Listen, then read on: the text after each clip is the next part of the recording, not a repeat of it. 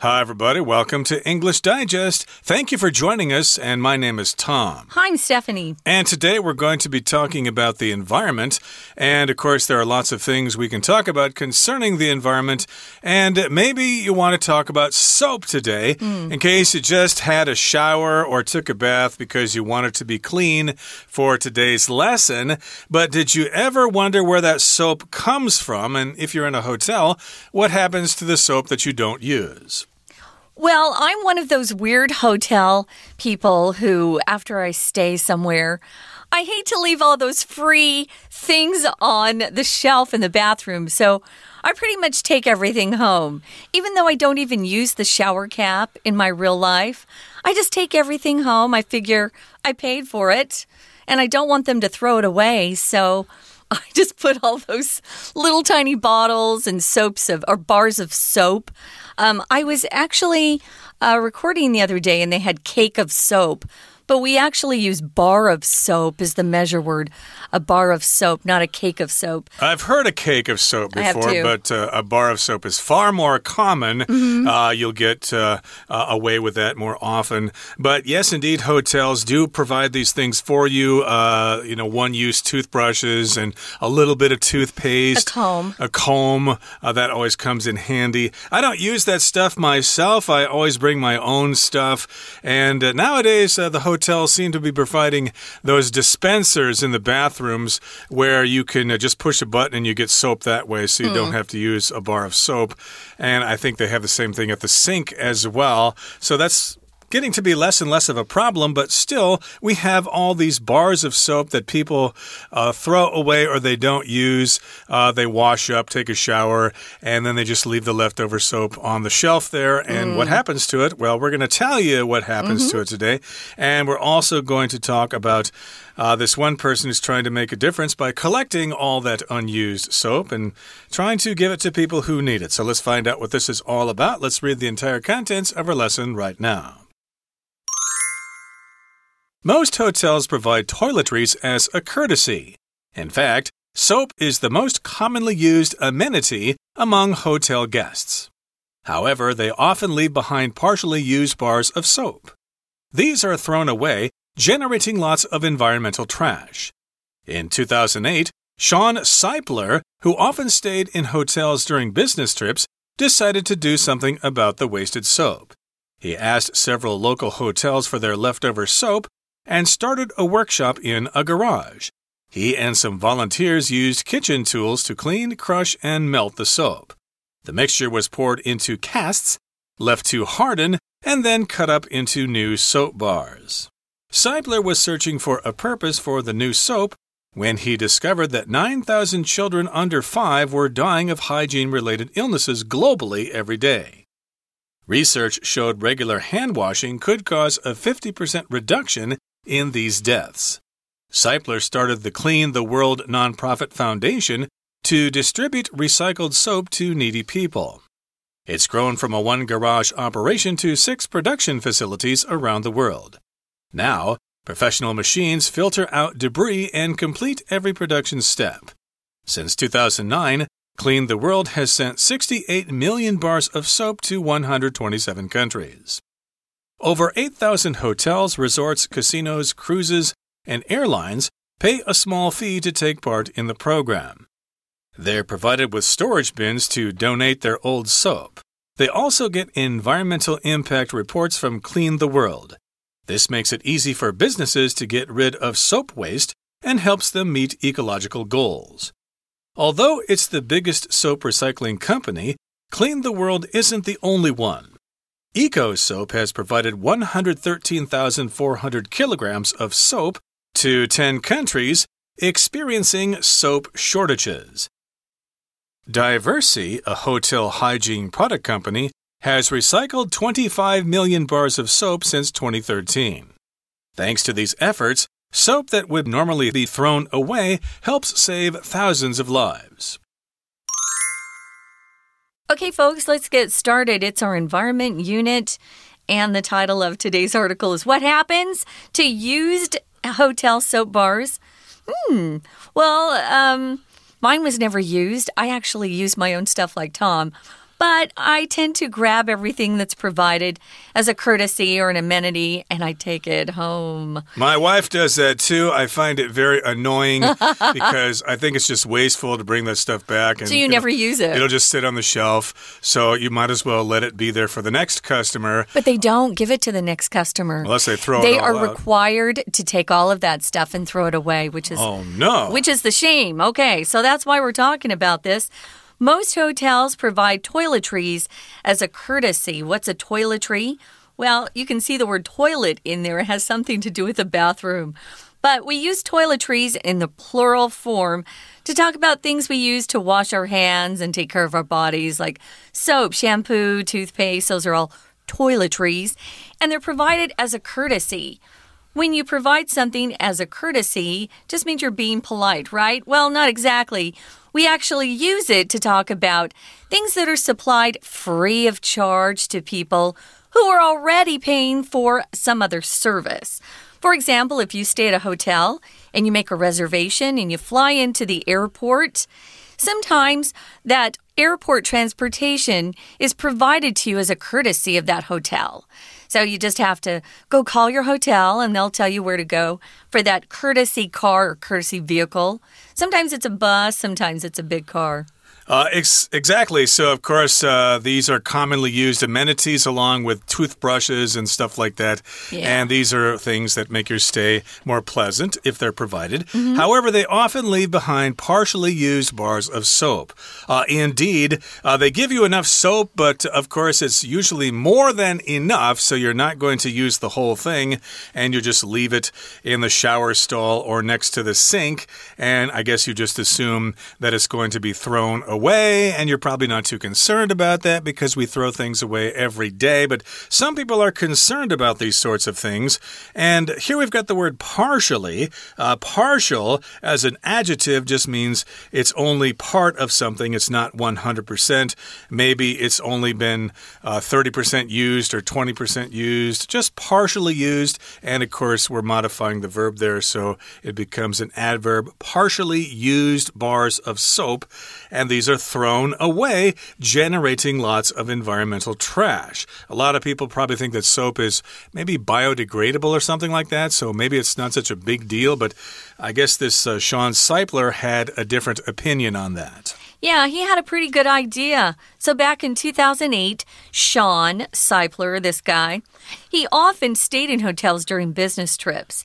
So he was used to seeing all of these, uh, you know, toiletries uh, in his hotels, and he decided to do something about the wasted soap. And he asked several local hotels for their leftover soap. Leftover just means something that's not used completely. You can use it as an adjective like leftover soap, leftover uh, fabric if you're sewing something, leftover construction materials if you're building a building.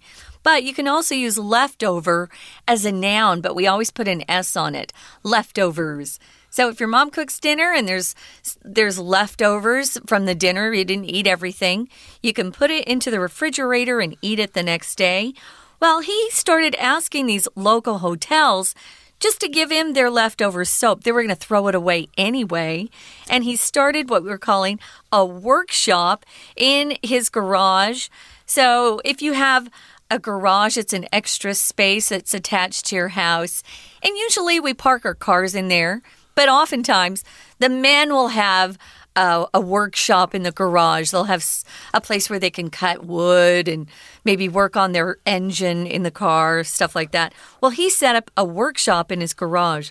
Right. Uh, of course, here in Taiwan, a garage would be a luxury for most people, especially for people who live in crowded cities. Mm. But uh, in the United States, and I suppose in Australia and other countries, a garage is quite common. Uh, usually, it's used to park your car so that it doesn't get snowed on or rained on, etc., etc. And as Stephanie said, some people set up workshops in their garage, and that's what Mr. Seipler did. He and some volunteers used kitchen tools to clean, crush, and melt the soap. Hmm. So, kitchen tools would be like a spatula, a knife, uh, things like that. And he used those tools to clean the soap. You got to clean it off because people have used it. Maybe they have skin diseases or something like that.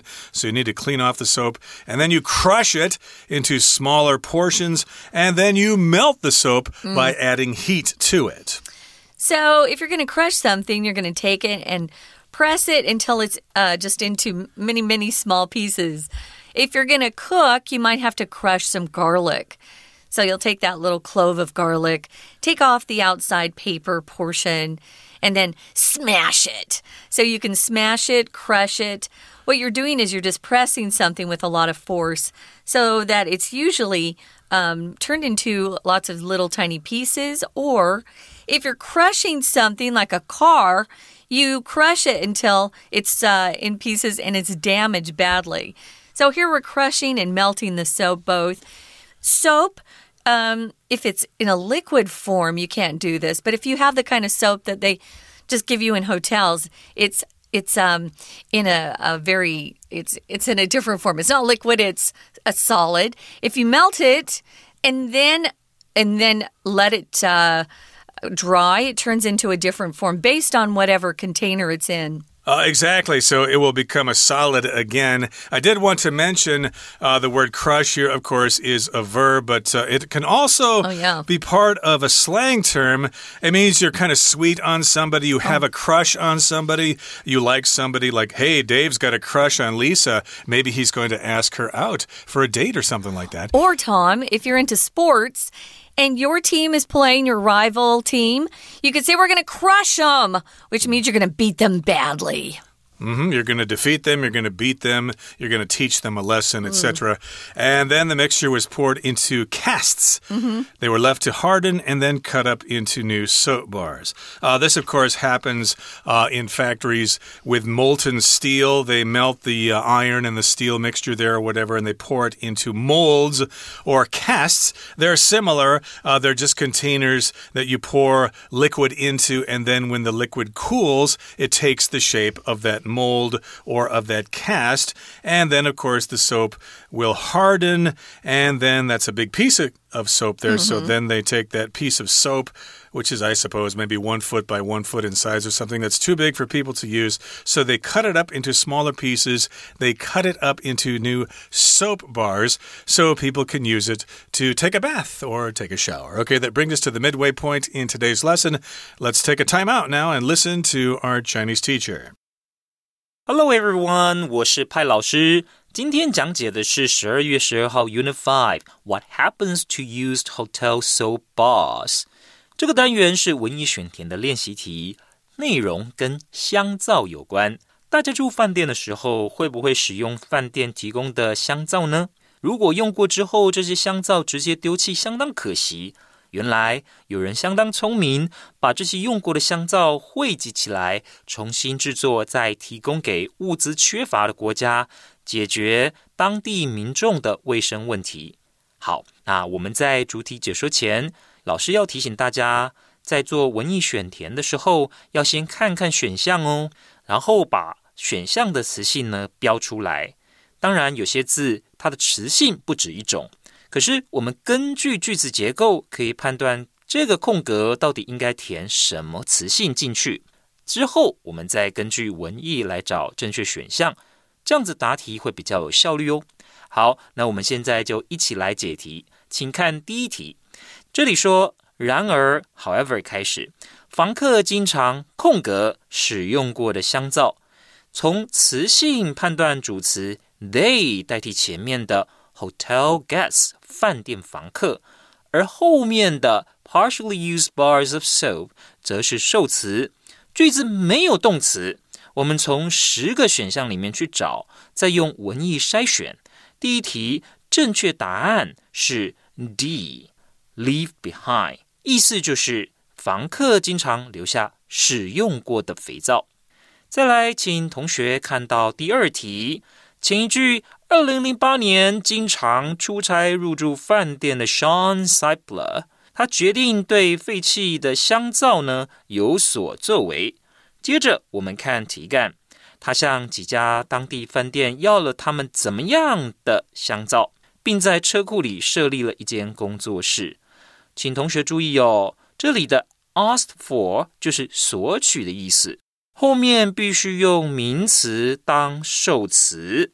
这里的受词就是香皂，而前面只能再放形容词修饰香皂。那我们再用前后文文意筛选。第二题正确答案是 H，leftover，剩余的，意思就是他跟几家当地饭店要了剩余的香皂。再来，请看第三题 ，The mixture was poured into casks, left to 怎么样？好，这些融化以后的香皂混合以后，也就是 the mixture of melted soap，接着倒入模具，放着空格。再切割成一块块新的香皂。从词性判断，在不定词之后需要原形动词，再用前后文文意做筛选。第三题答案选 G，harden，表示 融化以后的香皂混合以后倒入模具里，放着变硬，然后再切割成一块块新香皂。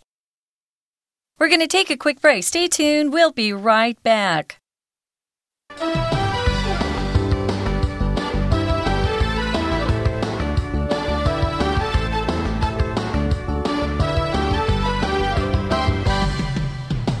Welcome back, guys. It's our environment unit. We're talking about what happens to those used hotel soap bars that are given to us as you check into a hotel. They give you soap and shampoo and conditioner and sometimes a razor if you want to shave. Maybe sometimes you're even given uh, a needle and some thread if you need to sew on a loose button. Those are all considered toiletries that are given to uh, those who stay in hotels. So, this uh, really enterprising young man, Shawn Seipler, he decided, hey, we need to do something with all that wasted soap that comes in those bars of soap. So he got together with some friends. He started a workshop in a garage. Okay, so you got lots of new soap there. It's basically recycled soap. And Seipler was searching for a purpose for the new soap. Mm when he discovered that 9,000 children under five were dying of hygiene related illnesses globally every day. So he thought, okay, I don't want to waste this soap, and I've uh, recycled it into these pieces of soap, but what the heck am I going to do with all this soap? I can't possibly use it in my own lifetime or lend right. it to give it to friends or whatever. So when he was trying to find a purpose for the new soap, when he's trying to figure out what to do with that soap, he found out some information. He discovered that there are lots of children under the under the age of 5 all over the world who were dying of hygiene related illnesses and that was happening every day. Hygiene just refers to being clean and killing germs and bacteria and stuff like that because if you have bacteria and germs, and you don't clean it away, you can get sick. And of course, lots of kids who live in third world countries or developing countries, yeah, they're not clean because of that, and they needlessly die all the time.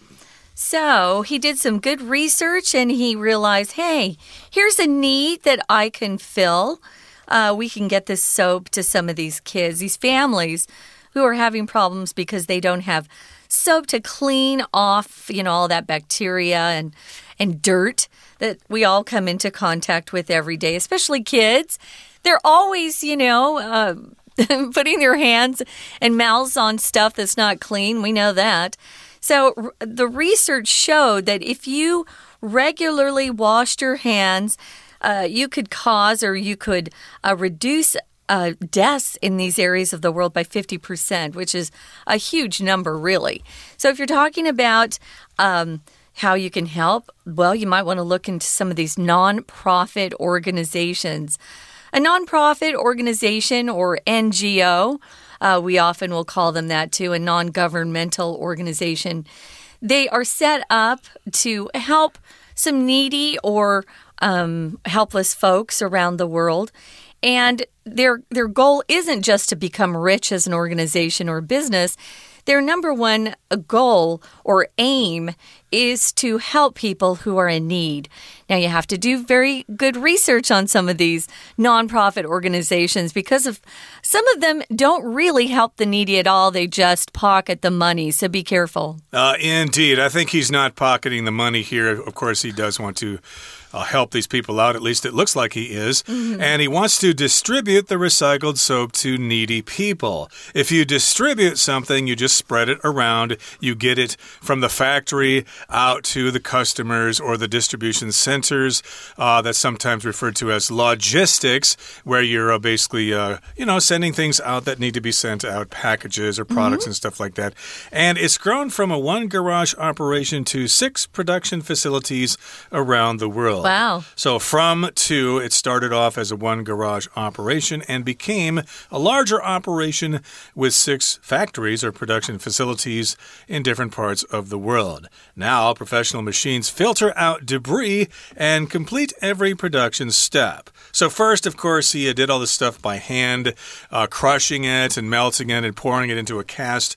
But uh, now he's got machines to do that, and the machines filter out debris. To filter or to filter out just means to let the good stuff through right. and not let the bad stuff come through. So you might have a filter uh, on your water supply. Filter can be both a noun and a verb. Here it's a verb with the preposition out to filter out uh, waste products like debris. Debris is just uh, junk that's not supposed to be there. Uh, there might be a lot of debris after a car accident, just all pieces of metal and plastic on the ground. Now, these are professional machines, meaning they um, are able to do something at a very high standard. These aren't machines that people just build in their garage. These are machines that are produced by people who know what they're doing. And so, yeah, they filter out the debris. Um, we don't pronounce the S because it's a French word, guys. So that's why that word is kind of weird debris mm. and complete every production step. So since 2009, that was just a year after he set up his organization. Clean the World has sent 68 million bars of soap to 127 countries. So, over 8,000 hotels, resorts, casinos, cruises, and airlines pay a small fee to take part in the programs. They kind of brag about it. Hey, we're taking part in Clean the World, and we hope you'll donate. So here we've got uh, hotels. We know what they, they are. A resort is a fancy place to go on a vacation and stay because usually everything that you need to relax and enjoy your time is provided there. A resort might have a golf course, they might have a tennis uh, tennis court, they might have uh, a spa. So resorts are usually more um, they have lots of uh, facilities there where you can just stay in the resort your whole time. You wouldn't even have to leave, and you'd still have a great vacation. That's the idea uh, to have your vacation right there in the resort with all those facilities provided. Yeah. And of course, casinos are places where you gamble, like in Auman, Macau. Right. And on cruises or cruise ships, of course, they are participating as well. And airlines. Yes, airlines uh, do provide soap for passengers, I guess. And uh, of course, they have leftover soap there. So all of these different uh, industries pay a small fee to participate, to take part in this particular program. And they're provided with storage bins to donate their old soap. So, yes, indeed, the hotel might think, where are we going to put all this soap? We go through all the rooms, we have our cleaning people uh, take the used soap. What are they supposed to do with it? Well, this particular uh, organization, Clean the World, does provide containers or storage bins mm -hmm. for these uh, resorts and hotels and stuff to put the soap in and donate the soap. And I guess somebody comes around and collects those storage bins later. So that's a pretty um, good plan they have. So they also get environmental impact reports from Clean the World, and this makes it easy for businesses to get rid of their soap waste and helps them meet ecological goals. So if you get rid of something, you toss it, you throw it out. Um, I've been trying to go through my apartment and get rid of extra clothes and books the past couple of months. I have too much stuff in my apartment. We all get like that sometimes. If you want to get rid of uh, bugs, you'll use some sort of uh, bug spray in your hotel or your hotel, your, your apartment or your home. So, those are different ways to get rid of things. Now, moving on to the final paragraph, it says, although it's the biggest soap recycling company, Clean the World isn't the only one. Here's another organization, Eco Soap, and it's provided 113,400 kilograms of soap to 10 countries experiencing soap soap shortages. Uh, say those two words together fast. Soap shortages, soap shortages. It's, it's hard. hard. Mm. Yeah. But in any case, that's one company that uh, participating, Eco Soap. We've also got Diversey. That's a hotel hygiene product company. They make soap and shampoo and stuff to be used in hotels. Mm -hmm. And this particular company has recycled 25 million bars of soap wow. for almost 10 years. They started way back in 2013.